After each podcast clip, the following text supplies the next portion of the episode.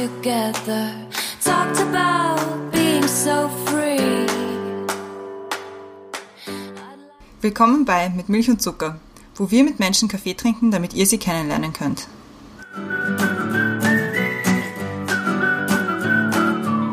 Kommen zurück bei Mit Milch und Zucker. Jetzt habe ich gerade überlegen müssen, wie wir heißen mit Milch und Zucker. Immer noch. Vor allem mit Milch und Zucker. Ist immer eine Challenge.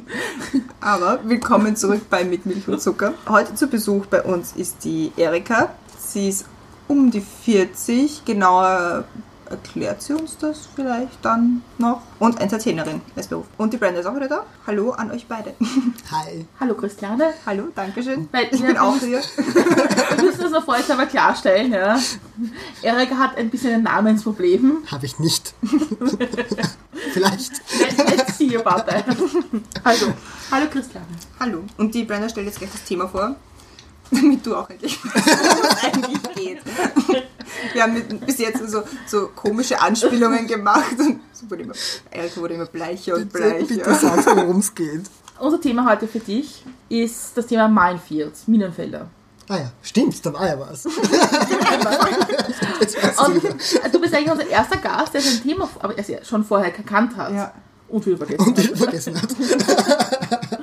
Aber es war, mir, es war mir in dem Fall und der Christiane wichtig, dass wir dich ein bisschen vorbereiten auf was wir so, so, so vorhaben, weil wir haben beide eine Podcast-Folge gehört über Minefields in einem englischsprachigen Podcast und die uns eigentlich sehr beeindruckt und haben wir gedacht, das können wir auch irgendwie auch verwenden und es wäre wichtig auch, dass wir mal drüber reden. Wir waren noch nie so viel vorbereitet für eine Sendung wie, wie, wie heute. Und wir haben uns wirklich Gedanken gemacht und Fragen aufgeschrieben. Und das Thema Minefields ist halt darum gehen, das Thema Gender in der Sprache, im Umgang miteinander, die Nuancen irgendwie ein bisschen zu beleuchten. Okay. Okay. Und weil leben leider doch in einer binären Welt, wo es oft sehr viel geht, nur Mann, Frau, hetero, homosexuell und dazwischen gibt es eigentlich keinen Platz. Ja, enorm. Und es wird nicht gesehen. Wir haben auch oft nicht das richtige Vokabular, auch wenn wir uns Mühe geben. Deswegen, alle bitte verzeiht uns, wenn wir heute daneben greifen. Und wir haben heute auch ein neues Gimmick dafür. Nämlich Erika hat einen Bullshit-Button bekommen. ja, Eine Bullshit-Bell. Bullshit-Bell. Nämlich, wenn wir am Holzweg sind oder wenn wir Sachen sagen, wo du sagst, das, das tut man nicht oder das ist genau ein Klischee, das man nicht erfüllen sollte. Feel free to buzz. Okay. Haut raus, no hard feelings. Jetzt kannst du es mal lassen. es geht nicht darum, dass wir Menschen nicht immer in einfache Muster passen. Sind Männer, die gerne Röcke tragen, immer schwul? Sind Frauen, die sich nicht schminken, lesbisch? Und darf man Transgender-Menschen nach ihrem echten Anführungszeichen und Anführungszeichen Geschlecht fragen? Und die wichtigste aller Fragen ist, wer geht auf welche Toilette? Das ist immer die wichtigste Frage. Also, darum soll es also gehen. Okay. Ja. Und natürlich auch um dich. Also es ist, nat- es Natürlich. ist Ich bin, ich bin großartig und wundervoll. Also Ja. das möchte ich an dieser Stelle nochmal erwähnen. Eric Empire, großartig und wundervoll. Deswegen haben wir dich eingeladen, weil wir genau wissen, wie toll du bist. Wie großartig und wundervoll. bei uns sind die Themen immer gedacht als Bogen drüber, aber manchmal entwickeln sich Gespräche auch in andere Richtungen. Meistens Richtung Weihnachten. Voll. Wir reden erstaunlich oft über Weihnachten. obwohl, nach, obwohl nach vorletzter Woche habe ich schon geglaubt, du stehst auf und gehst aus Protest. Ja, ein Weihnachts... Ein Weihnachtshasser. Das ist, wie sind das? Also reden wir jetzt über Weihnachten. Fangen wir am besten jetzt schon damit an, dann haben wir es. Für alle, die sich jetzt nicht auskennen und auch alle Folgen gehört haben, manchmal im Edit fallen Weihnachtsdiskussionen raus, wenn sie nicht zum Thema passen. Ich möchte diese Angewohnheit übrigens boykottieren. Gut, also so die. Ja, das sind so, das sind, das ist so die Überschrift. Und ich möchte festhalten, ich habe das erste Mal, seitdem wir mit Milch und Zucker machen, mir eine Themenvorstellung aufgeschrieben, damit ich das richtig hinbekomme, was ich sagen möchte. Ja? Also übergebe ich jetzt an die Christiane für die erste Frage. Den habe ich mir auch aufgeschrieben. Die Ich haben habe nichts aufgeschrieben. Das mag, magst du was? Soll ich was schreiben? Ich kann Katzen malen währenddessen. Nein, du sollst dich konzentrieren. so, erste Frage ist noch relativ einfach. Was ist oder war ein guter Kaffee für dich? Und da geht es jetzt, wie gesagt, also sagen wir immer, nicht nur um den Kaffee, sondern auch um die Gesellschaft oder was du halt als einen guten Kaffee empfunden hast. Relativ tragisch in diesem Rahmen, ich trinke keinen Kaffee. Raus. Dürfen wir auch, dürfen wir auch die Glocke? Also das gemäß die Mehrheit unserer Gäste trinkt Ja. Trinke einen Kaffee, oh Gott. Es ist, es ist, es Ist mit, mit Milch und Zucker, aber ohne Kaffee. Nur Milch und Zucker. Nur Milch und Zucker. Was ist für mich ein guter Kaffee in diesem Sinne von einer Gesellschaft? Ich wechsle einfach mal zum Whisky, weil ich trinke gern Whisky in, in Gesellschaft und für mich ist ein, ein guter Whisky dann, wenn es bei mir daheim ist mit ein, zwei, drei Freunden und ich einfach Blödsinn machen kann. Ich einfach ich selber sein kann, ich nicht aufpassen muss, wie ich was formuliere, weil ich weiß, ich bin in einer Runde, wo ich verstanden werde, wo ich angenommen werde als Mensch und ich einfach ganz natürlich und blöd sein kann, wie es mir gerade passt, ohne dass ich irgendwie ein Schamgefühl entwickle, weil ich weiß, okay, ich bin in einem Safe Space und da ist alles gut. Wie würdest du Safe Space definieren? Ich bin grundsätzlich relativ zurückhaltend, also vor allem nicht als Erika, introvertiert und oft auch manchmal übervorsichtig, in, wie ich Dinge sage und wie ich Dinge formuliere, weil ich eben immer Angst habe, dass Dinge falsch aufgenommen werden oder ich Dinge zerdenk und gerade Ich darf auch einen Bullshit warten. Wollte das sagen, man muss oft alles sagen. natürlich. Das war, war nur das, um gleich vorab zu schicken.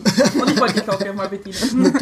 Und eben manchmal mache ich mir einfach zu viele Gedanken, wie ich wo ankomme, weil mir auch schon oft gesagt worden bin, ja, ich wirke arrogant oder keine Ahnung wie. Und man denkt, ja, vielleicht auch, aber hauptsächlich mag ich einfach nicht mit Leuten reden. Na, es ist, es ist für mich zum Be äh, als Beispiel in der Arbeit, man geht kurz zum Kaffeeautomaten oder bei mir in meinem Fall äh, holt sich äh, Wasser für den Tee. Und wenn ich dann spontan einen Kollegen triff, dann frage ich sie oder ihn jetzt nicht, wie es ihm geht, weil es mich in diesem Moment tatsächlich nicht in- interessiert, weil ich gerade in der Arbeit drinnen bin und weil er nicht unehrlich sein will und eine Frage stellen will, die vollkommen ihren Wert verliert, weil man sich eh nur erwartet, dass die andere Person dann sagt, ja eh gut. Und riesiges Drama ausbricht, wenn eine Person nicht sagt, ja eh gut, weil eigentlich interessiert es mich nicht Ja. in dem Moment. Das ist was, wenn ich das jemandem erkläre, der mich nicht kennt, wirkt es eben immer ein bisschen komisch, weil es gesellschaftlich erwartet wird, dass man sich immer für alles interessiert und Menschen, Personen sind alle super und alles ist toll. Aber man mag einfach manchmal nicht und deswegen bin ich gern mit Leuten beisammen, die verstehen, dass man nicht immer 100% mit Menschen kann gerade und auch nicht will ab und zu. Das macht dann für mich halt auch den Unterschied, weil ich mich eben manchmal verstellen muss und so tun, als würde mich was interessieren, nur weil Leute das erwarten. Gerade als Drag Queen ist es dann noch immer so die Balance mit ja, die Erika ist extrovertiert, die Erika ist äh, näher bei den Menschen, es ist einfacher mit Menschen umzugehen, weil man immer ein Thema hat als Drag Queen. Aber ich als Daniel tue mir das schwerer, weil ich einfach ein Verabscheuer bin von Smalltalk, der keinen Sinn ergibt. Und wenn man nur mit Leuten redet, des Redenwillens, ohne dass mich wirklich interessiert, was hinter der Person ist oder wie es da geht, dann brauche ich das nicht machen, weil es ist Energie, die investiere ich lieber in was anderes. Ja. Findest du es beleidigend, wenn du als Erika unterwegs bist, wenn man dich als Daniel anspricht? Nein, überhaupt nicht. Also ich weiß nicht, wie, wie andere Drag Queens damit umgehen, aber es ist natürlich, wenn ich in einem Umfeld bin, das mich hauptsächlich als Daniel kennt, als Privatperson, und ich bin dann als Erika unterwegs, dann verstehe ich auch, dass die einfach mich bei dem Namen nennen, wie sie es hauptsächlich gewohnt sind. Ich werde auch sehr oft gefragt, also wenn ich, wenn ich zum Beispiel bei der Weihnachtsfeier von meiner Firma aus, wo mir dann natürlich hauptsächlich alle mit Daniel angeredet haben, weil sie mich so kennen. Und dann kommt die Frage, okay, hey, war das jetzt irgendwie blöd oder wie soll ich dann sagen zu dir? Mir ist es wurscht. Meine, natürlich, es ist in dem Moment die Rolle als Erika, aber ich mache jetzt nicht das übermäßige Ding draus, weil es ist für mich eine Rolle und es, es bin ja trotzdem noch immer ich. Also das ist natürlich die Erika mit Make-up, ist der Daniel. Also Und wie ist es dann mit der mit, er, mit Erika und er? Erika und er. Also Den Pronomen. mit, wenn Pronomen.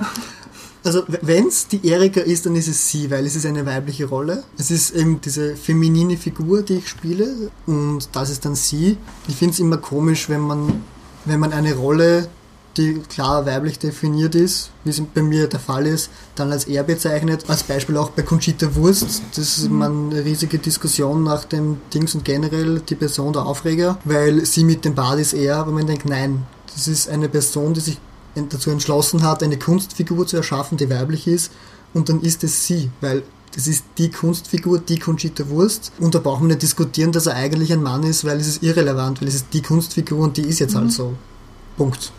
Weil du jetzt gerade schon Conchita Wurst angesprochen hast. Eigentlich wollte ich, ich weiß nicht, wie ist das? Weil, Wie ist das wie, eigentlich so? wie ist das? Kennst du die? Nein. Nein, aber es hat ja wie, wie die Conchita den Song, nein, aber die Conchita, wie sie den Song Contest gewonnen hat. Hast du das gemerkt, dass, dass die Leute sich auf einmal mehr für Jake interessiert haben? Das war zu einem Zeitpunkt, wo ich noch keinen einzigen Gedanken darauf verschwendet habe, äh, Drag zu machen.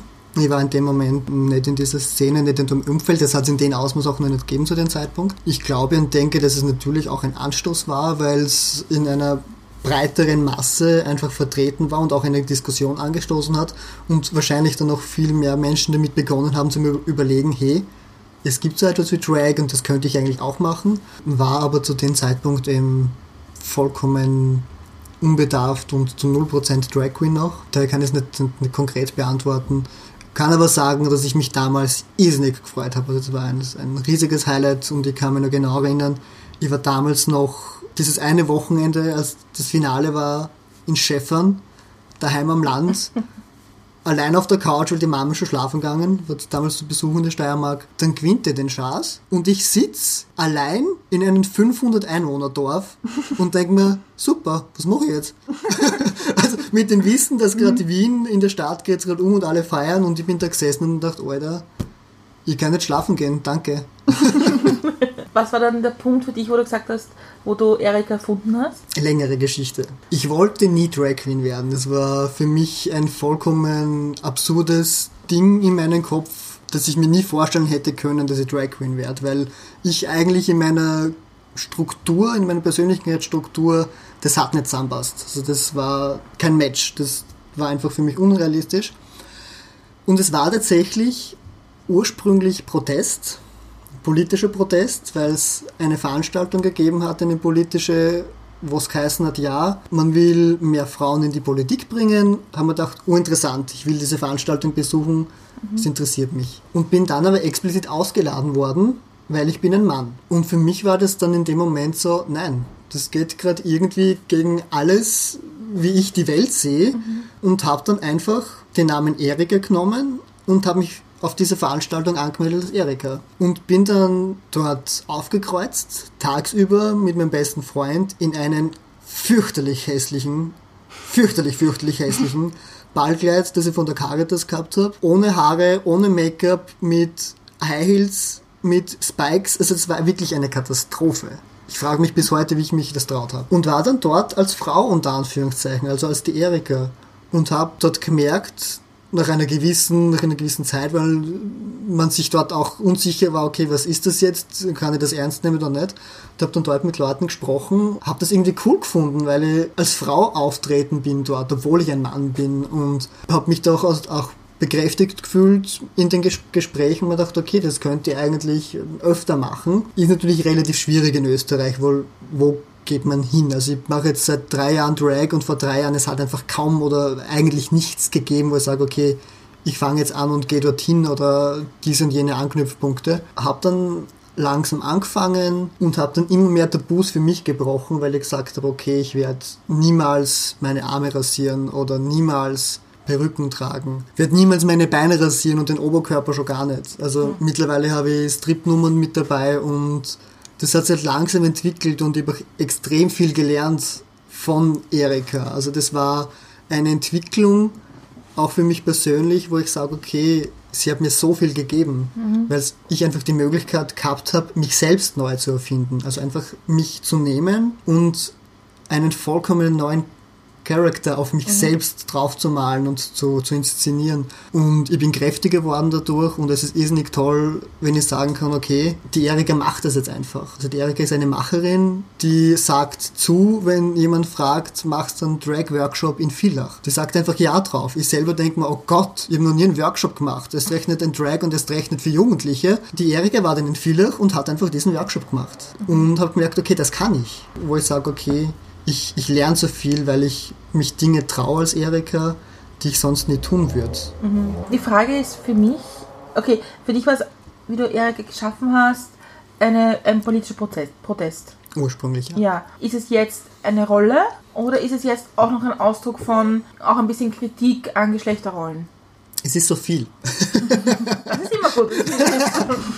Es ist einerseits natürlich, muss ich sagen, Hobby und Spaß. Ja. Also die Erika macht mir äh, Spaß, sonst würde ich es nicht, nicht machen können und, und auch nicht wollen. Es ist natürlich auch immer noch Kritik, es ist Aufklärung, weil ich sehr gerne als Erika als Drag Queen an Orte gehe, wo eigentlich keine Drag Queens sind. Es ist relativ einfach, unter Anführungszeichen, als Drag Queen in einen schwulen Club zu gehen, weil das ist ein Safe Space, mehr oder weniger, und dort gibt's andere Queens. Das ist der Bereich, wo sich Drag Queens bewegen. Was großartig ist, es ist, es ist lustig und, und, und alles ist gut. Aber warum eigentlich? Warum? Safe Ja. Space? Warum, ist es ein, warum ist, sind Schwulenclubs ein Safe Space für Drag Queens? Warum eigentlich müsste ja für Drag Queens ein Safe Space unter Frauen sein, wenn man es genau hinterfragt? Es ist halt äh, die Drag-Kultur relativ oder sehr stark verankert, auch in der schwulen Szene. Also da gibt's äh, Urballs Drag Race, das sehr viel Aufklärungsarbeit unter Anführungszeichen in den letzten Jahren geleistet hat. Und es ist halt eher so ein schwules Szene-Ding, was ich teilweise recht schade finde. Aber dort weiß man einfach, was eine Drag Queen ist. Also es ist unkompliziert. Weil wenn ich in einen schwulen Club gehe als Drag Queen, dann wissen die Leute, es ist eine Drag Queen. Wenn ich auf eine Hochzeit am Land gehe als Drag Queen und dort auftritt, bekomme ich natürlich viel mehr Fragen und ganz andere Fragen. Weil da kommen ja die Fragen, okay, fühlst du dich als Frau, bist du trans, bist du, was bist du eigentlich und warum machst du das und warum, wie, wie wie kann dir das Spaß machen? Alles Fragen, die ich verstehe, aber die halt zum Teil auch unangenehm sind, weil sie sehr persönliche Fragen sind. Ich habe natürlich kein Problem damit, weil ich, wie gesagt, vollkommen verstehe, dass diese Fragen auftauchen. Also für jemanden, der nicht weiß, was eine Drag Queen ist, ergibt es einfach sehr viele Fragen, warum dieser Typ gerade so viel Make-up trägt. Aber angenehmer und entspannter und unkomplizierter ist es natürlich in der Szene. Also in der Vorbereitung sind wir gestoßen auf die Geschichte, dass es ein bisschen einen, eine Diskussion gibt zwischen Drag Queens und Transgender Drag Queens. Ist das bei uns schon angekommen oder nicht so? Es ist, ich weiß jetzt nicht, wie es in Wien aktuell ist, grundsätzlich meine Meinung zum Thema, wer darf Drag machen und wer darf welchen Drag machen. Jeder darf alles machen. Also Drag ist einfach nur die Erschaffung einer Kunstfigur, eines übergeordneten Ichs, einer Übertriebenheit von Geschlechterrollen und Darstellungen. Und es ist im Prinzip vollkommen egal, ob ich als schwuler Mann, als Heteroman, als Frau, als Transgender, undefiniert oder egal wie ich mich als Mensch sehe. Ich kann Make-up nehmen, ich kann Attribute nehmen, die Geschlechtern zugeschrieben werden und diese einfach übertreiben, dar, über- übertrieben darstellen und einfach mich selbst neu erfinden dadurch. Kann man das wirklich machen? In der Theorie natürlich. Aber in der Praxis fände ich es zum Beispiel wahnsinnig unangebracht, wenn Leute versuchen, schwule Männer übertrieben darzustellen. Also so richtig, nämlich als, wie du sagst, ja, diese Vorurteile herzunehmen und sagen zu überzeichnen. Das, aber das fände ich persönlich, fände ich zum Beispiel beleidigend. Es kommt natürlich immer darauf an, mit, mit welchem Ansatz, dass ich, dass ich rangehe, wa- was, mein, was, mein, was meine In Intention dabei ist, was ich machen will. Wenn ich als hetero übertrieben eine Schwulenfigur darstellen will, man ist natürlich immer kompliziert, weil das sehr sensibel ist, weil man sich schnell, sehr schnell angegriffen fühlt, aber ich sehe jetzt auch Schwulsein nicht als sexuelles Attribut. Also mir, ich, meine jetzt wirklich Dinge, die einfach Frauen zugeschrieben werden und Dinge, die Männern klassisch zugeschrieben. Also diese, diese zwei- rosa-blau. genau, genau, diese, diese, diese zwei Welten, die einfach ganz klassisch gesellschaftlich verankert sind. Eben Mann mit Bart und maskulin und dicke Eier in der Hose und sie, die Frau, Hüften, äh, Topfigur, viel, viel Make-up. Das sind so High diese High Heels natürlich. Das sind die, die Dinge, die einfach klassisch zugeschrieben werden und damit kann man natürlich spielen, damit kann man natürlich übertreiben und das ist egal, ob ich schon Frau bin und mich als Frau fühle und noch mehr Frau bin, weil ich eine, eine Bio-Queen bin, die einfach nochmal Drag macht als Frau. Das ist egal, ob ich ein Heteromann bin und sage, okay, mir, mir gefällt das einfach, das zu machen.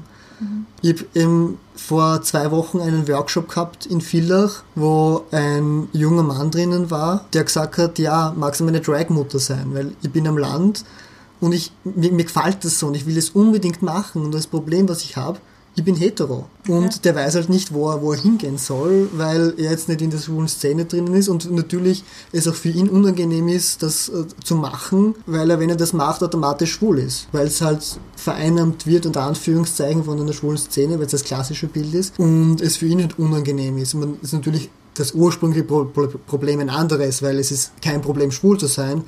Aber für jemanden, der frisch aus der Pubertät rauskommt, natürlich schwierig, sich da einzuordnen und zu sagen, okay, ich würde das so gern machen, weil ich es so toll finde, weil ich das so gern mache, aber ich nicht in dieses Klischeebild reinpasse, weil ich blöderweise nicht schwul bin. Ich glaube, es ist halt auch schwierig, also und jetzt beginnt mein Hirn schon Knoten zu haben.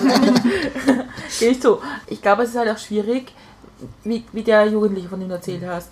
Als Heteromann Drag machen möchte, aber nicht in der schwulen Szene ist, aber das ja durchaus als Kritik an Frauensein gesehen werden könnte. Ich glaube, es ist halt, es, und da beginnt es zu vermischen, nämlich Geschlecht mit Sexualität, mit sexueller Orientierung. Ja, genau. Dass ist es. natürlich Frauen sich, Frauen sich von schwulen Männern in Drag wahrscheinlich, also ich, also ich für mich, ich für mich nicht angegriffen, aber wurscht, dass also weniger, weniger vielleicht vereinnahmt oder verarscht fühlen, als von heterosexuellen Männern. Ja, also Wo dann der Safe Space nämlich auch nicht mehr da ist. Stimmt schon. Es ist, es ist natürlich äh, generell ein, ein Minenfeld.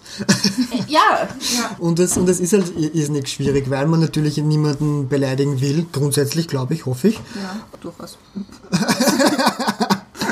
Aber wie gesagt, es ist an sich eine Kunstform. Es ist, es ist Kunst und nicht mehr und nicht weniger. Und natürlich kann man Statements setzen, natürlich kann man sich positionieren und auch andere Leute dadurch positionieren. Aber man darf es auch zwischendurch nicht so ernst nehmen. Also es ist jetzt wie jemand, der, der Bilder malt und manche Leute malen einfach komische Bilder und manche singen und singen einfach komische Dinge. Und da ist es halt auch bei Drag so, manche machen Drag und ich schaue mir das an und denke mir, ah, fürchterlich, aber okay, du Spaß dabei, tu's. Ja, ich habe es so vor Augen und ich kann nicht sagen, welchen Film das war oder Serie, ich weiß nicht, wo das war, wo man versucht hat, das war so alles, was in mir geschrien hat, so, oh, das könnt ihr nicht bringen. Und zwar, wie sie eigentlich jemanden in einem schwulen Club irgendwie einschmuggeln wollten. Und dann haben sie so diese, diesen Mann eben so in ganz schlechten Drag irgendwie verkleidet. Und ich habe mir gedacht, ihr nehmt jetzt gerade so viel irgendwie euch heraus und das geht nicht. Kann es vielleicht auch damit zusammenhängen, dass in Österreich prinzipiell zu wenig über diese Debatte, nämlich Geschlecht, und zwar jetzt in der Form von Geschlechteridentität, überhaupt gesprochen wird. Es ist, ge- generell habe ich sehr viele Diskussionen und es gibt natürlich sehr viel Schwarz-Weiß-Denken. Also entweder du bist ein Mann oder du bist eine Frau und dieses seltsame, unter Anführungszeichen beleidigende Wort Transwesen, die dann irgendwie dazwischen schweben, irritiert viele Menschen. Und wenn ich dann sage, eben, ich mache Drag, meine Mutter hat mir gesagt, dass wie ich angefangen habe, sie Leute gefragt haben, hey, ist der Daniel jetzt eine Frau? Weil sie es nicht verstanden haben, dass ich als Kerl das was anziehen kann. Und es ist ja nichts anderes, als wie ich ziehe mich an.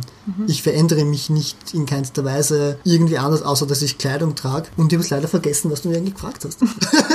Ob in Österreich zu wenig über äh, Geschlechteridentität gesprochen wird. Auf jeden Fall. Also das auf jeden Fall. Es weiß kaum jemand, was der Unterschied zwischen Transsexualität und Intersexualität ist. Dass es jetzt auch nicht so dieses, wenn, wenn man trans ist, ist man nicht so 50-50. Das ist nicht dann 50% Frau und 50% Mann, sondern es gibt verschiedenste Variationen und Nuancen dazwischen. Ich meine, ich bin jetzt auch nur Künstlerin und keine Wissenschaftlerin, aber es, es wird halt alles in ganz starren Rastern gedacht, wo man denkt, erst, es ist jetzt nicht so kompliziert einzusehen, dass es nicht links und rechts und genau die Mitte gibt, sondern dass es da verschiedenste Variationen gibt auf dieser Linie, wo man sich positionieren kann und nicht nur linear, sondern auch oben drüber und drunter und generell. Es ist nicht so eindimensional, wie sich viele Leute vorstellen. Und es wird natürlich viel zu wenig diskutiert und meiner Meinung nach gehört das schon in den Schulunterricht ganz basismäßig dazu, weil ich meine, man hat irgendwie Sexualkunde und lernt, Männer haben Penisse. Und man denkt, Alter, das habe ich schon mitgekriegt. Das hätte, das hätte ich schon mal gesehen, wo. Also, so, solche Dinge, wo man denkt, ich meine, natürlich fehlt es auch sehr vielen an, an so ganz groben Basiswissen, aber ich denke mal auch, da kann man ruhig mal ein bisschen weitergehen und auch erklären, okay, was gibt's neben den zwei Geschlechtern noch so alles und welche Ausprägungen kann das haben? Und na, das ist keine Modeerscheinungen, die irgendwie jetzt da gerade cool sind.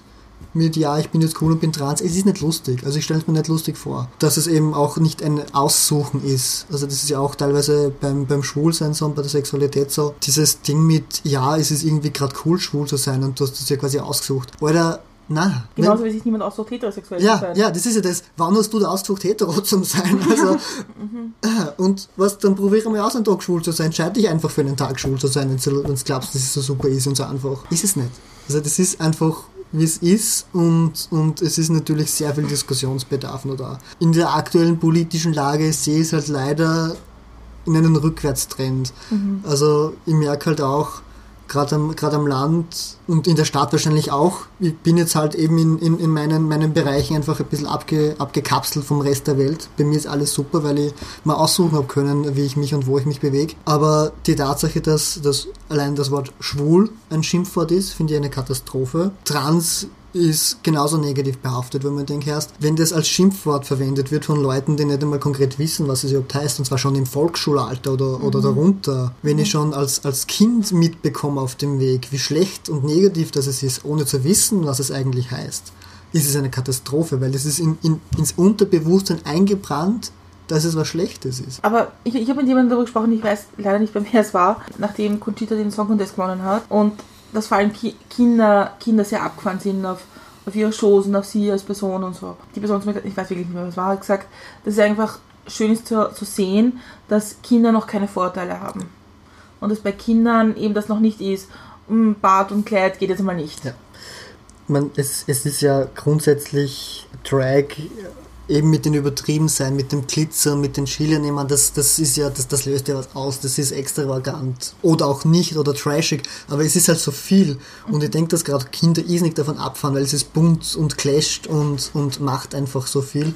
Es ist über Grenzen nämlich. Ja, es ist, es ist, es ist einfach so viel mehr, als, als die Welt sonst darstellt, aber auf eine angenehme Art und Weise, meistens. Ich war auch schon auf einer, auf einer Hochzeit als Gast, als, als Act, als Drag Queen und bin spontan gefragt worden von einem Kind, die wird um, um die fünf gewesen sein, mit bist du ein Mann? So einfach gerade raus und direkt und bist du ein Mann? Die bin da gestanden und war vollkommen überfordert mit dieser Frage. Weil das einfach so straight war und so selbstverständlich diese Frage mit bist du ein Mann? Die sagt, ja, bin ich. Und dann fragt er, warum trägst du ein Kleid? Ich gesagt, ja, weil ich schön finde. Sie hat dann gesagt, ah, okay, gut. Und das war's.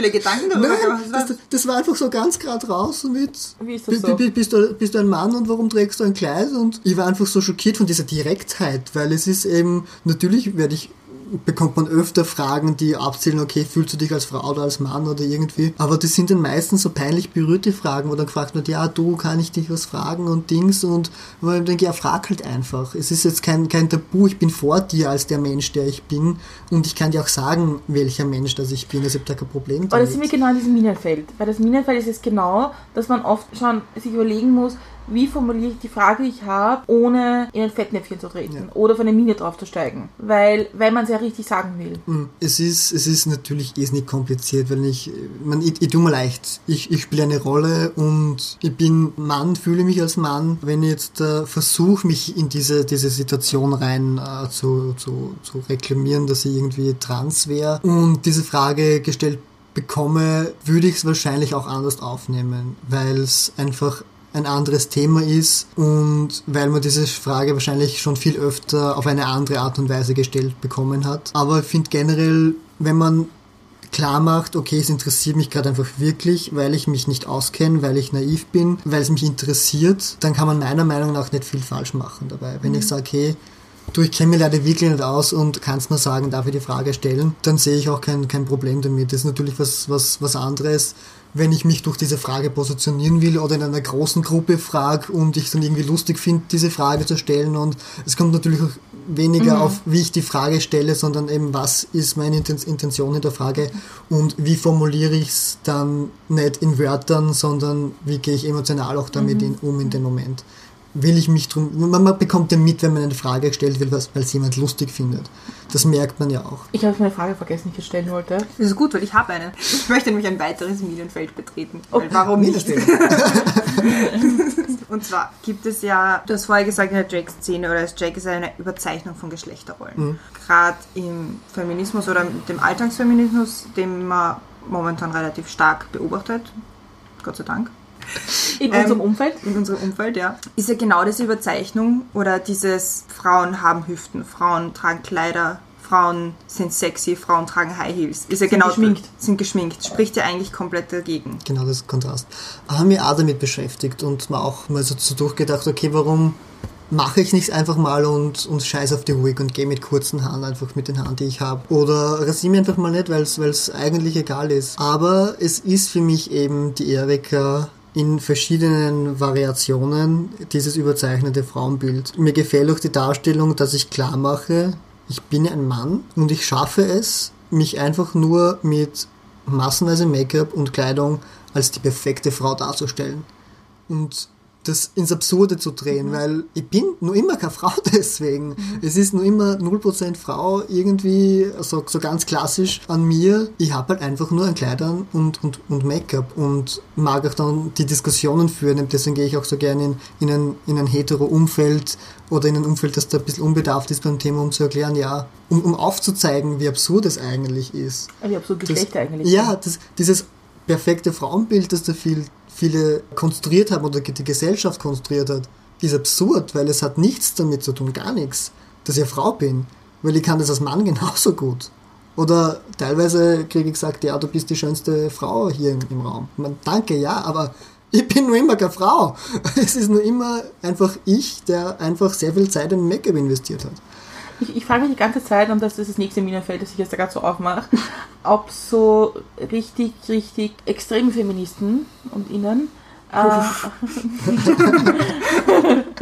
jetzt aufschreien würden und sagen würden, aber es ist eigentlich eine Frechheit, wenn ein Mann eine Frau darstellt und sagt, ich kann es besser. Ich frage mich, ob das eine feministische Frage ist oder nicht. Es ist, Sehr meta. It will be complicated.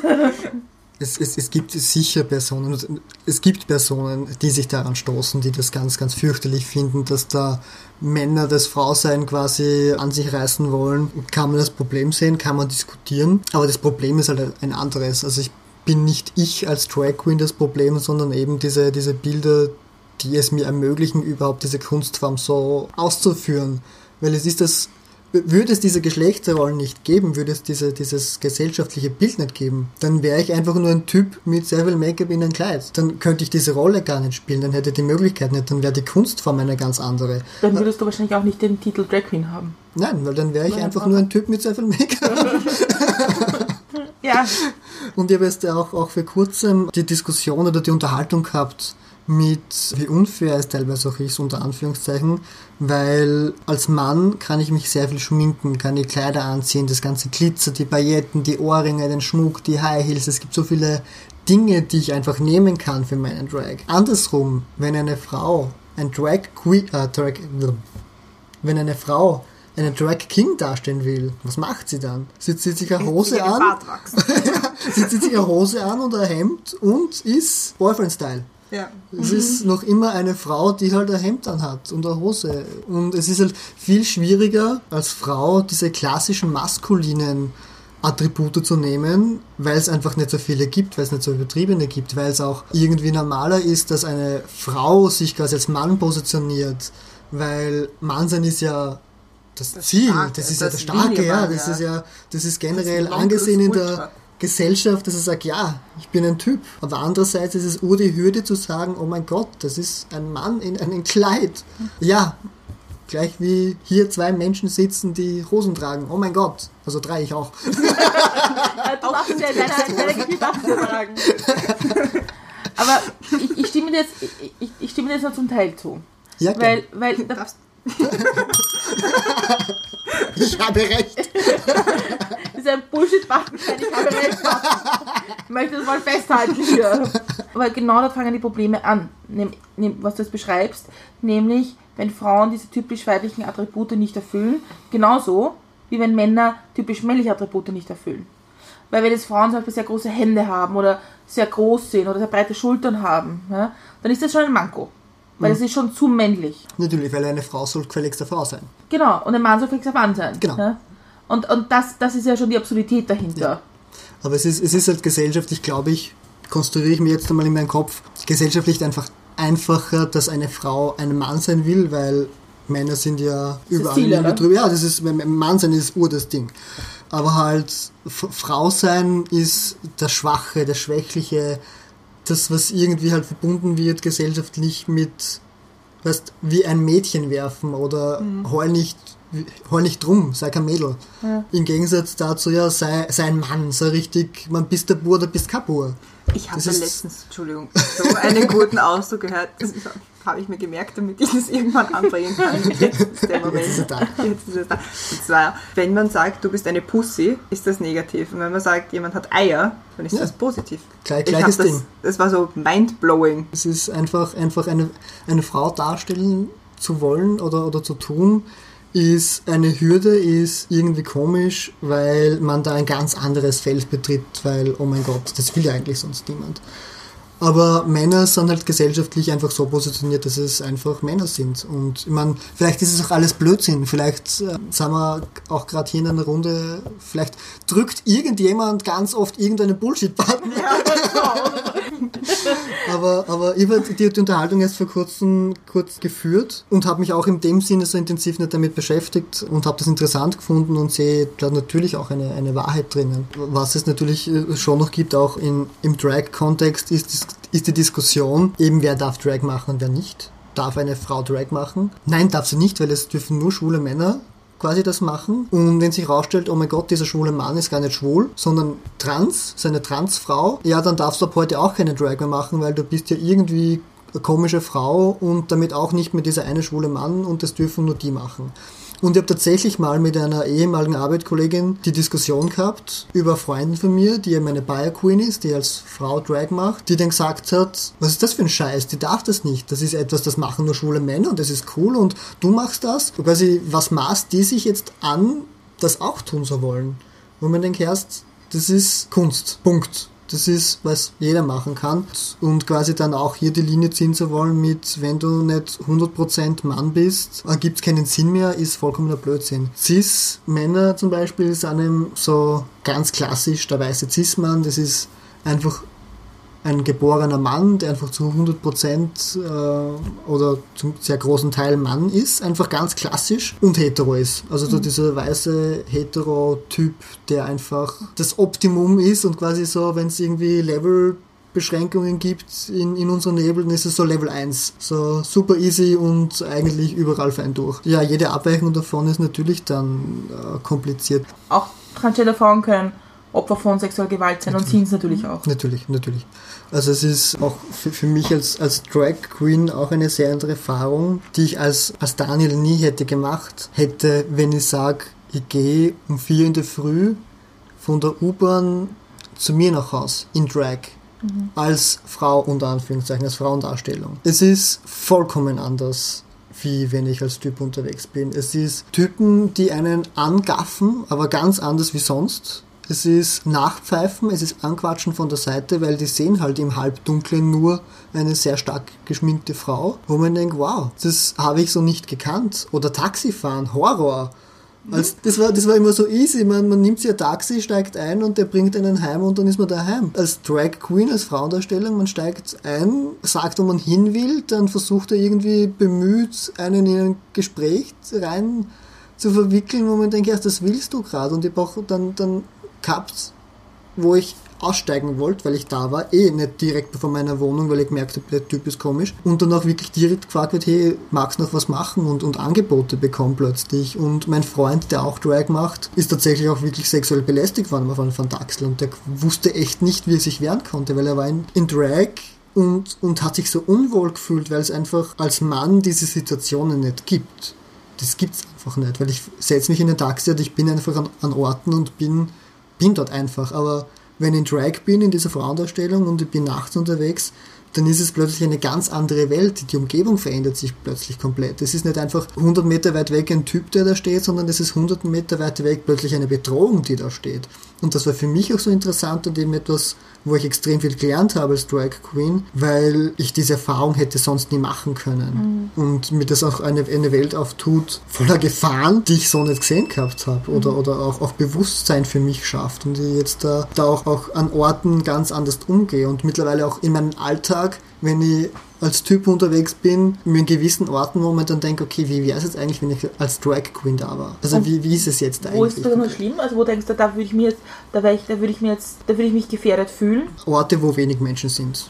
Also so, wo ich nicht sage, okay, es ist jetzt irgendwie halbdunkel irgendwo und ich merke, okay, sind es nur zwei, drei Typen irgendwie in der Umgebung und wenn jetzt was passieren wird, dann wäre ich allein. Also so in der U-Bahn oder so bin sehr oft und hauptsächlich öffentlich gefahren und habe eigentlich da überhaupt kein Ding, weil es ist mir persönlich noch nie was passiert. Also es ist natürlich unangenehm, es wird mir wird angequatscht, man bekommt blöde Kommentare, aber da denke ich mir, ja, fick dich. Aber es ist mir nicht, noch nie irgendwas passiert, aber wirklich unangenehm ist es dann halt, wenn man sagt, okay, es ist in einem Taxi, weil da bin ich mit, allein mit einer komischen Person, vielleicht, ich meine, sind das auch nicht alle komisch, aber Geschlossener Raum und so. ja, ich bin da halt mit jemandem ausgeliefert, weil was, was will ich tun, aus einem fahrenden Taxi rausspringen? Also, oder, oder wa- was mache ich in dem Moment? Das sind dann die, die, die Orte, wo es wirklich unangenehm wird.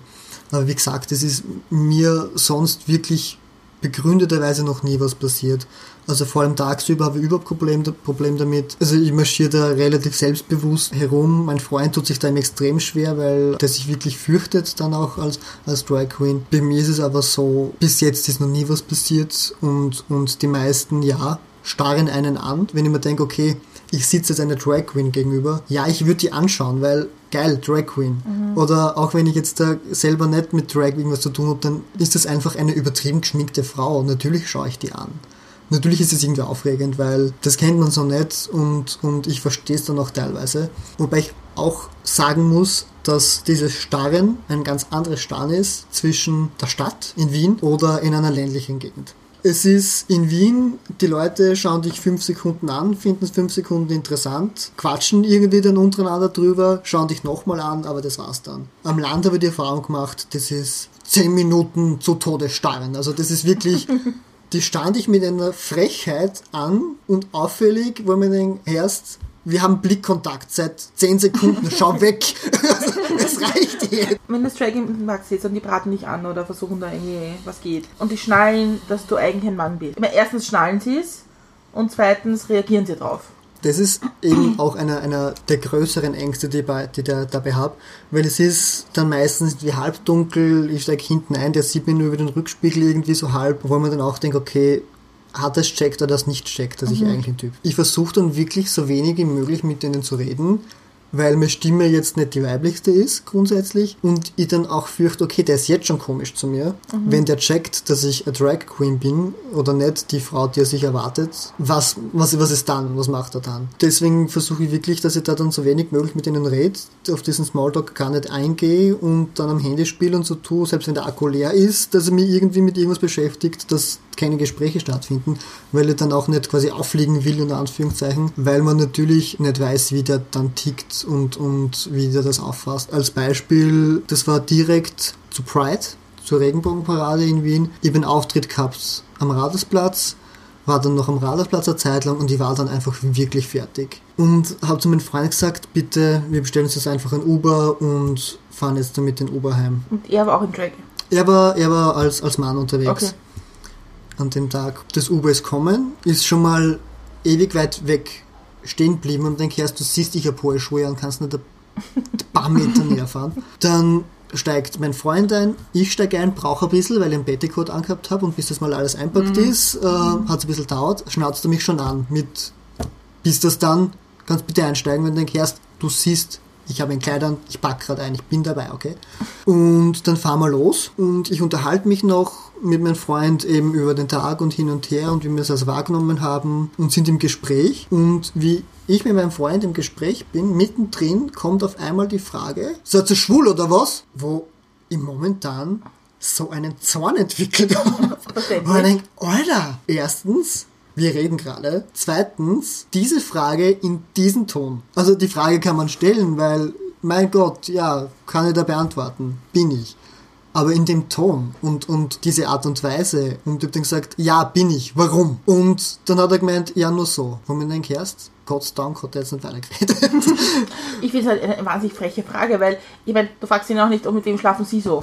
es ist, äh, erstens ist er Dienstleister, der gerade mit mir wohin fährt. Mehr macht er grundsätzlich gerade nicht. Und okay, es gibt Leute, die tratschen gerne, aber eben die Frage, wie sie gestellt worden ist und auf welche Art und Weise. Und ich meine, ich bin drinnen gesessen als Drag Queen und er hat uns abgeholt vom Rathausplatz, wo gerade die Pride ist und das ist offensichtlich dort. Ja, Menschen sind dort vielleicht schwul. Das war halt auch für mich so ein Erlebnis, das war so, so, so einprägsam, weil es mich in diesem Moment einfach aus meiner Blase wieder rausgerissen hat, weil ich war das ganze Wochenende, die ganze Woche in diesem Safe Space, Pride Village am Rathausplatz, wo alles irgendwie super easy und alles gut war und, und da einfach andere Themen, an- andere Probleme existiert haben, aber halt nicht das, dass man schwul ist. Dann setze ich mich wo rein und binnen Sekunden geht's klack und die Welt ist wieder eine ganz eine andere. Die Problemfälle sind ganz andere. Die Gesellschaft ist wieder zurück auf eine ganz andere Art und Weise und das ist dann halt wieder etwas, Schwul, nicht schwul. ja, Schwul, und jetzt, ich sage es nicht in meinen Worten, sondern in dem, was er sich gedacht hat, schwul gegen normal. Ja, das, das, das war einfach ab absurd und deswegen hat er das für mich so, so eingebrannt und in dem Mo Moment, ich habe so einen Zorn gehabt. Also es gibt selten Dinge, die mich wirklich aufregen. Aber das war, hätte, hätte er noch eine blöde Meldung gesch- geschoben, ich hätte gesagt, er soll sofort stehen bleiben und ich wäre ausgestiegen. Obwohl es eiskalt war, ich Schmerzen gehabt habe und einfach unheim wollte, aber das war einfach eine, eine Frechheit. Also neben der Frage zu Drag Queens, bist du als Mann oder Frau, die ich schon sehr schwierig finde, finde ich die Frage, ist jemand schwul oder nicht, jemand zu stellen, schon sehr schwierig, auch wenn ich es in den besten Intentionen mache. Weil ich finde, ich meine, wie gesagt, also eigentlich die sexuelle Orientierung von jemand anderem geht mich nichts an. Ja, so, sofern ich nicht ein seriöses Interesse an jemanden habe, kann es mir eigentlich geht egal sein.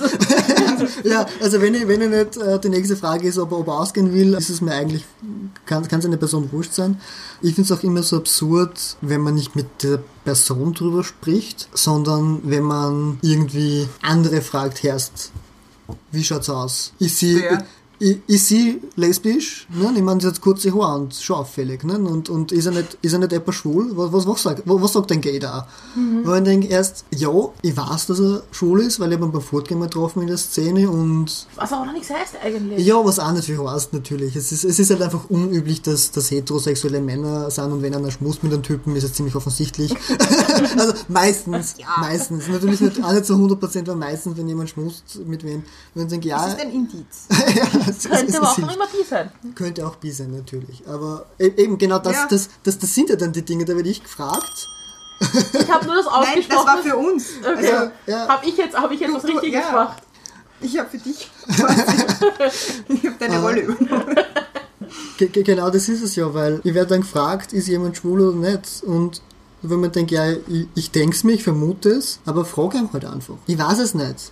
Ich meine, ja, ich habe ihn vielleicht beim Fortgehen gesehen und ich rede so ungern darüber, ob jemand schwul ist oder nicht, wenn der nicht offiziell geoutet ist in einem größeren Rahmen und das vor sich herträgt, weil ich Leute nicht oute grundsätzlich oder nicht outen will. Ich meine, ich bin jetzt auch nicht perfekt ab und zu rede ich natürlich auch drüber. Aber es ist einfach eine, eine unpassende Frage, weil wenn, wenn du es wissen willst, dann geh hin und frag. Und wenn du die Eierstöcke nicht hast, dann lass es. Was, was machst du mit dieser Information? Was ist der Mehrwert dieser Information für dich persönlich, wenn du nicht äh, persönliches Interesse wirklich daran hast? Wenn du einfach nur was zum Reden haben willst, dann sind draußen gerade Wolken oder keine Ahnung. Ich finde, äh, jemand nach Sex sexuellen Orientierung zu fragen, einfach komplett daneben, weil es mir was angeht. Genauso wie jemanden es nicht angeht, ob irgendwer mit jemandem schläft, der blond, braunhäunig oder was auch immer ist. Ja. Also es ist eigentlich wurscht. Mich nervt das zum Beispiel so, also mich nervt mich wirklich, diese Geschichte mit mein schwuler bester Freund. Und Oh jeder Gott. braucht einen schwulen besten Freund. Ja? Bitte. Die, oh. oh Gott, das äh, Flashbacks. Ich, jung, also so nicht 16, 17, 18, relativ frisch geoutet, äh, am Land noch dazu, wo es was diese, was diese Bereiche einfach nicht gibt, wo man sich zurückziehen kann, wo man dann fortgeht in einen Club und einfach nur fortgeht in einen Club wie alle Menschen. Also die viele. Dorfdisco, gibt's Ja? Dorfdisco, ja, gehen wir alle ins Excel und Excel. Excalibur. Ah, also ich dachte so wie Excel Oh, modern. Ich gehe halt ins Word. Danach vielleicht zu PowerPoint. Aber nur so auf der Party. Aber das sind dann die Dinge, wo man dann äh, als, als junger Mensch einfach fortgeht, wie, wie die meisten in den Alter oder sehr viele in den Alter. Dann trifft man dort neue Leute und wer ist man? Das ist der David, das ist der Stefan, das ist die Christine, das sind ganz viele Menschen und dann ist noch da der Daniel, der ist übrigens schwul. Und ich denke, kann ich bitte ein einziges Mal vorgestellt werden, ohne den Beisatz, der ist schwul? Das wäre urnett. Also, war das echt so schlimm? immer. Jedes Mal, du wirst, du wirst jedes Mal vorgestellt als der Daniel, der ist schwul. Wo man denkt, erst, ja, auch bin ich. Bin, bin offiziell äh, Genauso wie da- du dunkelblond Ja. bist und Patricks. Ja, und relativ klein und gelernter Gartencenter-Kaufmann. Ich meine, das haben wir ausgesucht, aber viele Dinge, die ich bin im Leben, aber man wird dazu reduziert auf das. Am, am Land gibt es einfach grundsätzlich weniger Menschen wie in einer Stadt. Man ist einfach mehr dem ausgeliefert, was halt vorhanden ist. Wenn man im Dorf nicht zurechtkommt mit den Menschen, wa- wa- was, was macht man dann? Also, das es Schlimmste, gibt das Schlimmste dieses stell ich mal vor, wenn so in dieser Jugendgruppe, ja, in diesem Dorfdisco, wenn es einfach zwei Schwule gibt und dann jeder findet die zwei, weil es gibt Die- nur die zwei, ja. müssen ein Paar sein. Oder? Es ist aber dann auch so. Auswahl, aber. Zwecks Auswahl war es. Aber es ist natürlich, das ist dann nämlich das nächste Thema. Mit da wird man vorgestellt, ja, das ist der Daniel, der ist schwul. Und dann sagt die andere Person, ah, urcool, übrigens, kennst du den? Der ist nämlich auch schwul. Und Heteros, alle anderen Heteros. so, so, das ist jetzt kein Ding. Ich meine, blöderweise ist es dann wirklich so, dass man anderen Schwulen kennt, weil es gibt halt nicht so viel. Aber man wird ja so eingeschränkt auf genau das. Man ist plötzlich nicht mehr außer schwul. Das ist irgendwie das Einzige, was, was, was einen definiert und das ist man dann, dann hauptsächlich. Und, aber Wobei man da wieder in dieser Geschichte der binären Welt sind, weil im Grunde werden, werden die meisten Leute, also ich- ich- wirklich ich bin am Land aufgewachsen, man wird kategorisiert. Wir waren halt immer die Wiener, weil wir nicht den Dialekt gesprochen haben zum Beispiel. In der Schublade waren wir Tragisch, halt einfach. ja. Und weil wir halt nicht so gerne in die Kirche gegangen sind. oh Gott, Ja, am Land ist das dann schon ein Thema. nein, es ist extrem. Also, aber man, man, also wenn es irgendein Merkmal gibt, das anders ist als alle anderen, Dann ist man genau das. ist man genau das. Ja, auf jeden Fall. Noch dazu haben wir die Ausländerkinder. Also das war halt alles ein bisschen Oh Gott, die Ausländer. Ich in die Kirche gehen und. Ganz schlimm, Fürchterlich, also ganz schlimm. Ich will es jetzt nicht vergleichen miteinander, weil das wäre jetzt richtig Bullshit.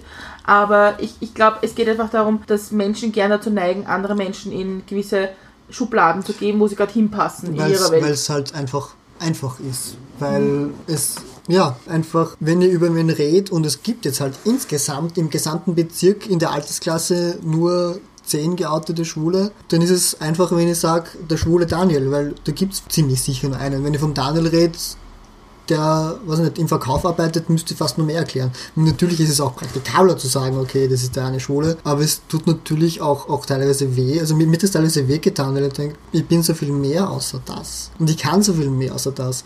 Und ich habe extrem lange Probleme gehabt zu akzeptieren, dass ich gut genug bin und dass ich Dinge kann, weil ich irgendwie so, so lange reduziert worden bin auf, auf gewisse Dinge. Und da mir auch die Erika geholfen, weil die Erika zum ersten Mal was ist, wo ich sage, das kann ich richtig gut. Da traue ich mich zum Sagen, das kann ich richtig gut. Und da können noch so viele Leute sagen, das finden sie scheiße, ich soll an- Dinge anders machen. Dann denke ich mir, ja, kann ich anders machen. Aber ich bin trotzdem großartig. Ich habe meine Lehre gemacht im Gartencenter, in einem Baumarkt. Wird die Erika das machen? Na, macht sie auch nicht. also das, das war für mich einfach damals irrsinnig schwer. Und ich habe im, im Baumarkt die Lehre gemacht und habe vier Jahre lang insgesamt gearbeitet. Dann war ich Zivildienst und bin dann relativ schnell nach Wien gezogen, weil ich mit meinem damaligen Freund zusammengezogen bin und Landflucht. Habe dann in der Bekleidung gearbeitet, war relativ unkompliziert. Es waren großteils alles Mädels und für mich war das dann auch irgendwie selbstverständlich schwul zu sein. Ich habe irgendwie alles abgelegt gehabt, was, was mir damals belastet hat. Eben dieses, dass ich nur schwul bin, sondern ich war dann eben viel mehr, weil ich mehrere schwule Kollegen gehabt habe und das einfach kein Ding war. Dort haben sie mich dann, warum auch immer, gekündigt, obwohl ich so großartig bin. Habe dann umgeschaut, okay, was könnte ich wieder machen, was kann ich? Und habe gemerkt, okay, bin gelernter Gartencenter-Kaufmann, es hat mir eigentlich immer Spaß gemacht. Ich gehe wieder zurück in den Baumarkt, probieren wir das wieder aus. Und war dann wieder im Baumarkt. Und es war eine Katastrophe. Ich habe mich in meiner gesamten Persönlichkeit so zurückgesetzt gefühlt. Ich habe so viele Rückschritte gemacht. Ich bin da reingegangen, blöderweise war es nämlich das gleiche Unternehmen, wo ich die Lehre gehabt habe, und war plötzlich wieder 15. Okay. Mir, mir hat Arbeitskollegin dort gefragt, ob ich Freundin habe. Und ich war, ich war schockiert über die Frage, weil ich nicht gewusst habe, was ich antworten soll.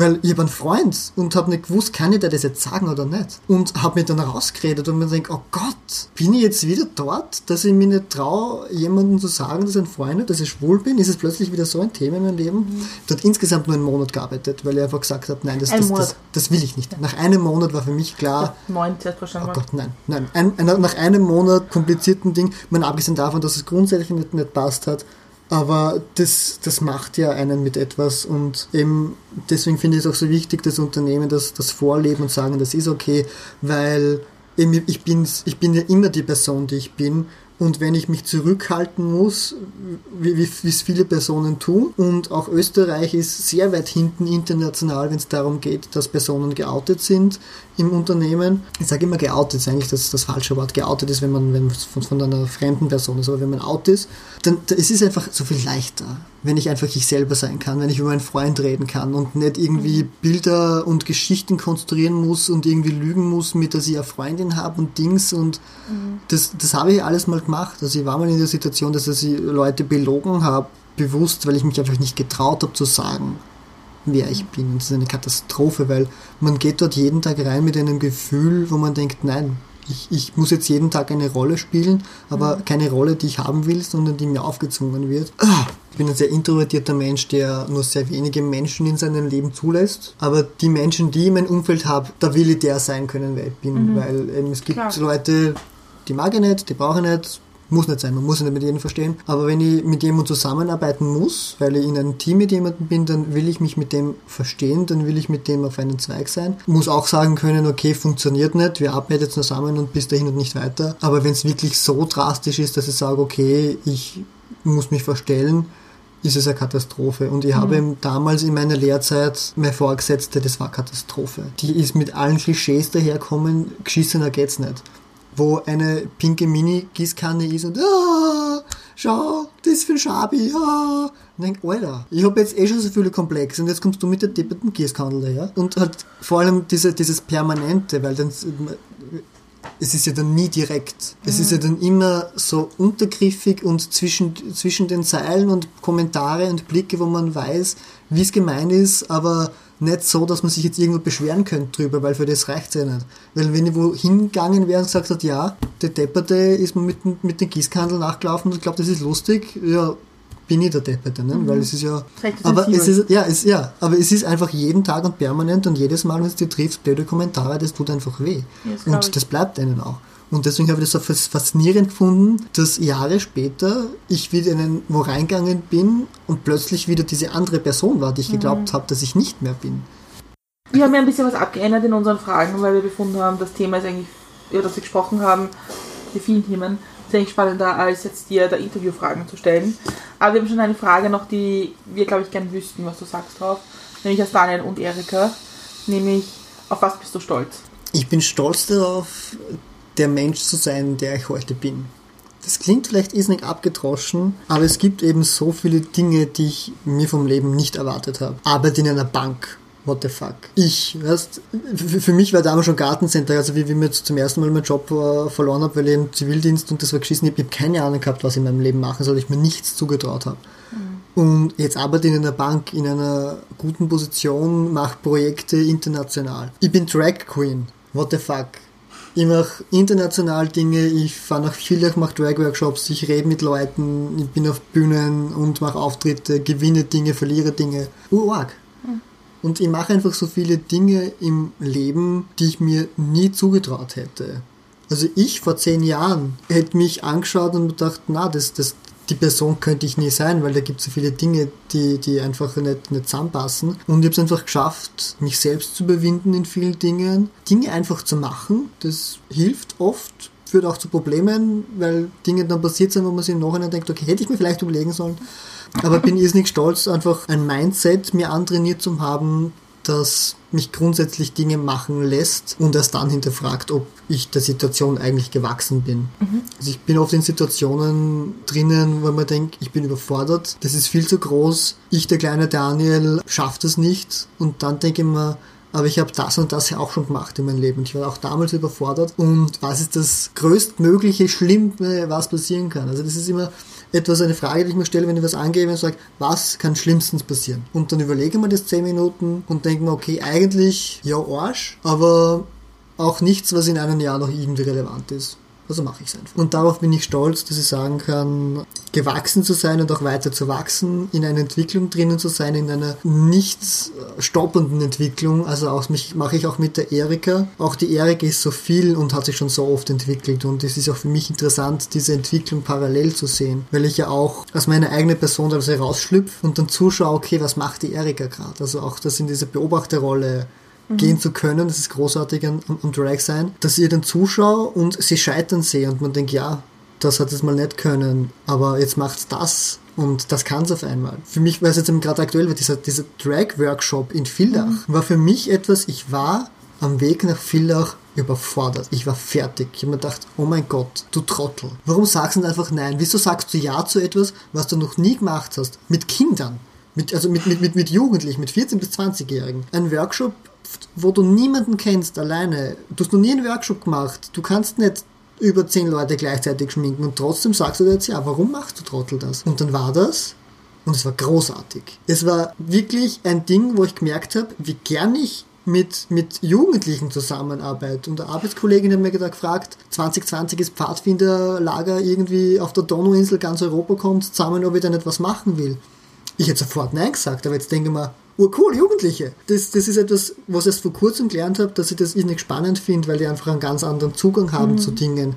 Ich bin mit sie angesprochen worden, permanent. Das ist, man ist nicht. Also, großes SC. Ja, ja, also so, wo man denkt, wow, ich bin ur die Respektsperson.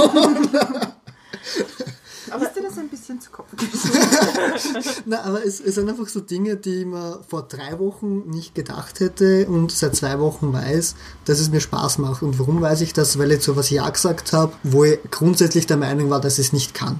Und ich kann's. Und, und, und das ist auch für mich, und ja, ich übertreibe den auch mit gern, weil ich mir dann auch selber das auch ein bisschen einreden will und mich da ein bisschen, ein bisschen selbst bestätigen will. Aber es ist halt etwas, was ich, was ich wichtig finde was ich auch anderen Leuten mit auf den Weg geben will, dass einfach mal drauf scheißen, was sie glauben, der sie sind oder was sie glauben, dass sie können, dass Menschen einfach mal was ausprobieren, wo sie wissen, sie scheitern und dann sind sie halt gescheitert, dann hat es halt nicht funktioniert und eben was ist das Schlimmstmögliche, was passieren kann? Das hat nicht funktioniert. Interessiert dich in einem Jahr noch? Nein, du wirst dir denken, ja, das haben wir probiert, hab's und können, aber, aber wurscht. Oder man merkt, okay, ich kann was, ich habe was geschafft und bin dann stolz auf mich, aus meiner Komfortzone herausgegangen zu sein. Das ist dann halt drei, vier, fünf Stunden unangenehm, wenn es wenn's, wenn's über eine kürzere Zeit ist. Oder okay, das ist vielleicht ein Job, wo ich sage, okay, probiere ich aus, funktioniert ein, zwei, drei Wochen nicht und dann sage ich, okay, ich wachse nicht rein, das funktioniert einfach dauerhaft nicht.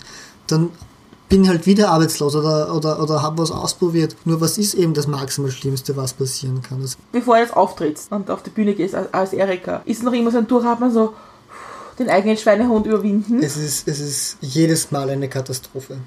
Jedes Mal. Weil ich jedes Mal davor stehe natürlich immer dann, da kommt auch drauf an, wo und, und in welchem Rahmen. Aber es ist Gott sei Dank noch immer so, dass ich mich irrsinnig anscheiße. Weil ich natürlich die Angst habe, was ist, wenn ich es verhau? Was ist, wenn der Auftritt scheiße ist?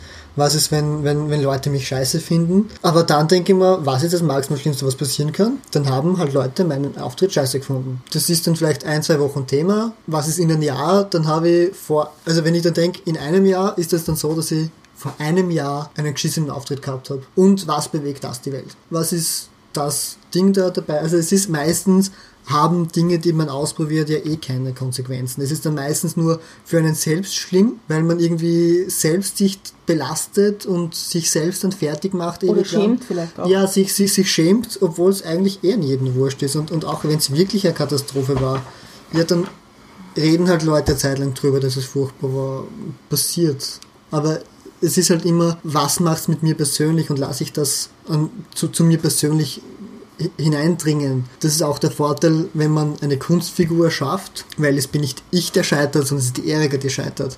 Und die Erika kann ich jeden Tag neu erfinden. Und das macht natürlich auch einfacher. Also es hat mir auch beigebracht, mit Kritik umzugehen oder anders umzugehen, weil ich mir am allerschwersten tue mit positivem Feedback, weil ich mich das überfordert, weil ich, weil ich selbstzweifelnd bin und wenn man sagt, ja, du schaust großartig aus oder du hast einen großartigen Auftritt gehabt, dann denke ich mir, ja, danke, aber ich habe da das verpatzt und eigentlich wollte ich das machen und habe das einfach nicht annehmen können und das habe ich teilweise mit der Erika gelernt, weil nicht ich direkt das bekommen habe, sondern die Erika, die irgendwie vor mir steht und ich habe der Person dann zuhören können und das annehmen können. Ich meine, ich tue mir bis heute ein bisschen schwer damit, aber es hat einfach eine andere Wirkung auf einen, weil es die Kunstfigur ist, die da bewertet wird und nicht einer selber. Ja, vor allem, du nimmst auch Make-up und Perücke ab und Bin dann wieder ist nicht ich. mehr die Kritik an Ja, dich. genau, genau. Es ist einfach, einfach diese Hülle, die das alles abbekommt und man kann der Erika sagen, dass man es komplett scheiße findet und dass sie eine behinderte Bitch ist und das sterben gehen soll. Ja, sagt das, ist mir wurscht. Weil erstens weiß ich, ich bin großartig und zweitens wird sie kritisiert, aber nicht ich. Also damit trifft man nicht mich. Natürlich ist es anderes, wenn es dann wirklich persönlich wird, wenn es dann äh, noch tiefgreifender geht äh, auf, auf die Persönlichkeit. Aber wenn es die Erika ist, natürlich ärgert es mich einen Moment. Aber dann denke ich mir, soll er, soll er die Meinung haben oder soll sie finden, dass es geschissen ist? Es ist die Erika. Und wie gesagt, ich kann die Erika immer wieder neu erfinden. Ich habe schon so, so oft neu erfunden. Es gibt auch nicht die eine Erika, sondern es gibt Variationen von ihr mittlerweile. Da gibt es die Businessfrau, da gibt es das Jeanshemd-Girl, da gibt es die naive Teenage-Puppe und einfach Variationen an, an Dingen, die ich auch ausprobiere. Und wenn ich mich gerade an den Ta Tag nicht wohlfühle als diese Einjährige, dann mache ich einfach eine andere. Und das ist auch eines der tollen, tollen Dinge als Drag Queen oder generell als, als Drag Artist, dass man sich immer wieder selbst neu erfinden kann. Das ist, wenn ich mich hinsetze an den Schminkspiegel und sage, ja, heute habe ich auf Schwarz Lust, dann mache ich schwarz. Und ich kann das einfach jeden Tag neu entscheiden, was vollkommen anderes zu machen. Das ist natürlich schwieriger an einem selbst. Als Daniel kann ich nicht jeden Tag aufstehen und sagen, ha, ich arbeite heute mal ganz, ganz was anderes. also schwierig.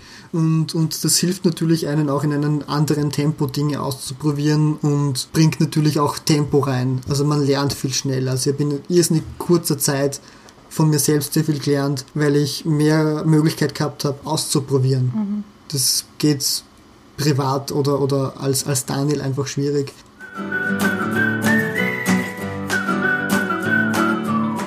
Sind jetzt am Ende angekommen, nach einem langen, langen Podcast. Aber ich fand es super toll. Ja, voll. Und hätte noch Yay. Stunden weiterreden können, glaube ich. Danke. Also vielen Dank, dass du da warst, aber es ist ja noch nicht ganz vorbei. Ich habe noch ungefähr zehn Fragen auf meiner Liste. Ja, voll. Also ich habe Zeit. habe ich nicht, ich muss einen Auftritt vorbereiten. Es ist ja noch nicht ganz vorbei. Also, gibt nämlich, also die Frage ist nämlich, gibt es noch etwas, was du uns gerne sagen möchtest oder was du der Welt sagen möchtest? Grundsätzlich möchte ich mich bedanken für die Einladung. Ich habe das äh, sehr süß gefunden heute auch. Es war richtig, richtig angenehm. Bin auch froh, dass wir dann nicht zu viel über diese Minenfelder geredet haben, um es ursprünglich ging, weil ich äh, natürlich auch selber bin nur Künstlerin und, und habe im Prinzip eben auch keine Ahnung von der Welt. Aber ich habe eine Meinung und die, die teile ich gern.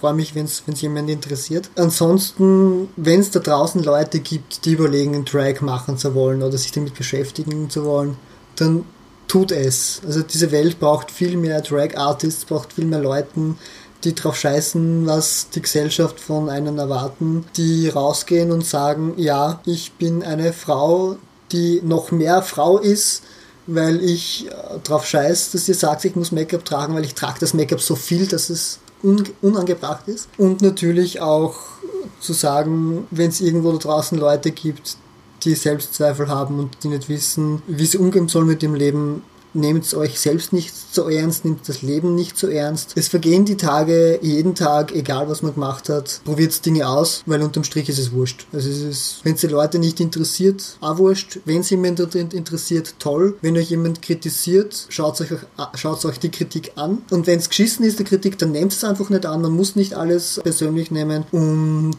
seid viel mehr derjenige und diejenige, die ihr eigentlich seid. Klingt ein bisschen abdroschen, aber man kann sich einfach viel mehr zutrauen, die eigene Person zu sein, weil es bringt nichts, wenn man sich unendlich verstellt und sich unwohl fühlt im Leben. Meistens weiß man es eh, dass man eine Rolle spielt, die man nicht haben will. Und ich habe es gemacht. Ich habe einfach diesen, diesen Bereich verlassen, wo ich mich unwohl gefühlt habe. Natürlich hat man nicht immer die Möglichkeit, aber man kann Kleinigkeiten adaptieren und merken, funktioniert es, funktioniert es nicht und dann noch größere Schritte wagen. Man muss nicht immer anfangen mit den riesengroßen Dingen, Man kann auch kleine Dinge ausprobieren und scheitern. Ich habe, wie ich als Dry Queen angefangen habe, urbeschissen ausgeschaut. Das war eines der schlimmsten Dinge in meinem Leben, was ich gemacht habe. Mit Drag anfangen. Also man kann bei mir im Instagram-Profil runterscrollen aufs erste Bild, das lasse ich da drinnen. Fürchterlich. also ich habe keine Ahnung gehabt, was ich da mache. Und mittlerweile sage ich, ja, ich bin eine großartige Drag Queen und ich habe so viel gelernt. Und man muss Dinge einfach viel mehr machen. Und man kann mich gerne auf Instagram besuchen, auf Facebook, auf YouTube. Man kann mich buchen, mittlerweile auch für Drag-Workshops. Mit Jugendlichen. Mit Jugendlichen. Ich mache alles Mögliche. Und ja, es ist einfach großartig, auch Leute starten zu sehen, Dinge starten. Und eben, again, Drag-Workshop in, in Villach. Ich habe das so großartig gefunden, weil da Jugendliche sitzen, die, die tun wollen die mich dann fragen, äh, wie soll ich? Und ich kann sagen, mach einfach, wurscht. Und wenn es scheiße ausschaut, die ersten 500 Mal, dann hast du 500 Mal scheiße ausgeschaut. Nur, was ist das Resultat unterm Strich? Dann stehst du am nächsten Tag auf und probierst es wieder neu. Es ist voll okay, zu scheitern und irgendwann lernt man dazu und es ist ein so ein geiles Gefühl, selbstbewusst in der Welt zu stehen und zu sagen, ich habe was geschafft, ich habe was ausprobiert, es hat funktioniert. Und das ist viel mehr wert, einmal Erfolg gehabt zu haben, als zehnmal gescheitert zu sein, weil wenn man es nicht ausprobiert, weiß man es nicht, dass man es kann. Puh, ich will jetzt gar nicht mehr sagen eigentlich, weil es war so hart. Aber natürlich auch von unserer Seite vielen Dank, Daniel. Gerne. Das war echt super. Ich bewundere das, weil ich glaube, es sind viele Themen gewesen, die jetzt nicht so leicht sind, so, darüber zu sprechen. Und die Offenheit bewundere ich bei jedem. Danke. Äh, finde ich immer, es rührt mich eigentlich, weil ich finde, mit so viel Offenheit zu erzählen, ist einfach schön, wie viel anderen Leuten das was bringen kann. Und das ist besonders. Dankeschön. Sehr, sehr gern. Wir haben jetzt noch eine allerletzte Frage, die, sie, die ein bisschen. Allerletzte Abschlussfrage. Ja, allerletzte Abschlussfrage, die ein bisschen blöd ist, nachdem du es schon beantwortet hast. Ja, aber wir fragen einfach nochmal zum Auffrischen. Ich sag gern Dinge zehnfach. Wie trinkst du jetzt einen Kaffee? Wie trinke ich meinen Kaffee? Gar nicht. Ich, ich trinke meinen Kaffee meistens mit Wasser und Teebeutel drinnen. Also ich bin äh, Teetrinker, Ingwertee großartig, äh, Kräutertee ist großartig, Früchtetee ist fürchterlich. Also ich habe angefangen mit Früchtetees mit Zucker, weil ich einfach keine Ahnung gehabt habe von der Welt. und kann mittlerweile sagen, dass ich mit meinen Kolleginnen in der Arbeit und Kollegen jeden Tag mindestens dreimal Tee trinken gehe und wir machen das als Ritual, dass wir, wenn alles gerade geschissen ist, gemeinsam aufstehen und sagen, gehen wir in die Küche, machen wir sie einen Tee und sagen, ja, dann hauen wir aus über Gott und die Welt und Tee macht alles gut. Und wenn einer Kaffee dabei trinkt, ist es auch okay.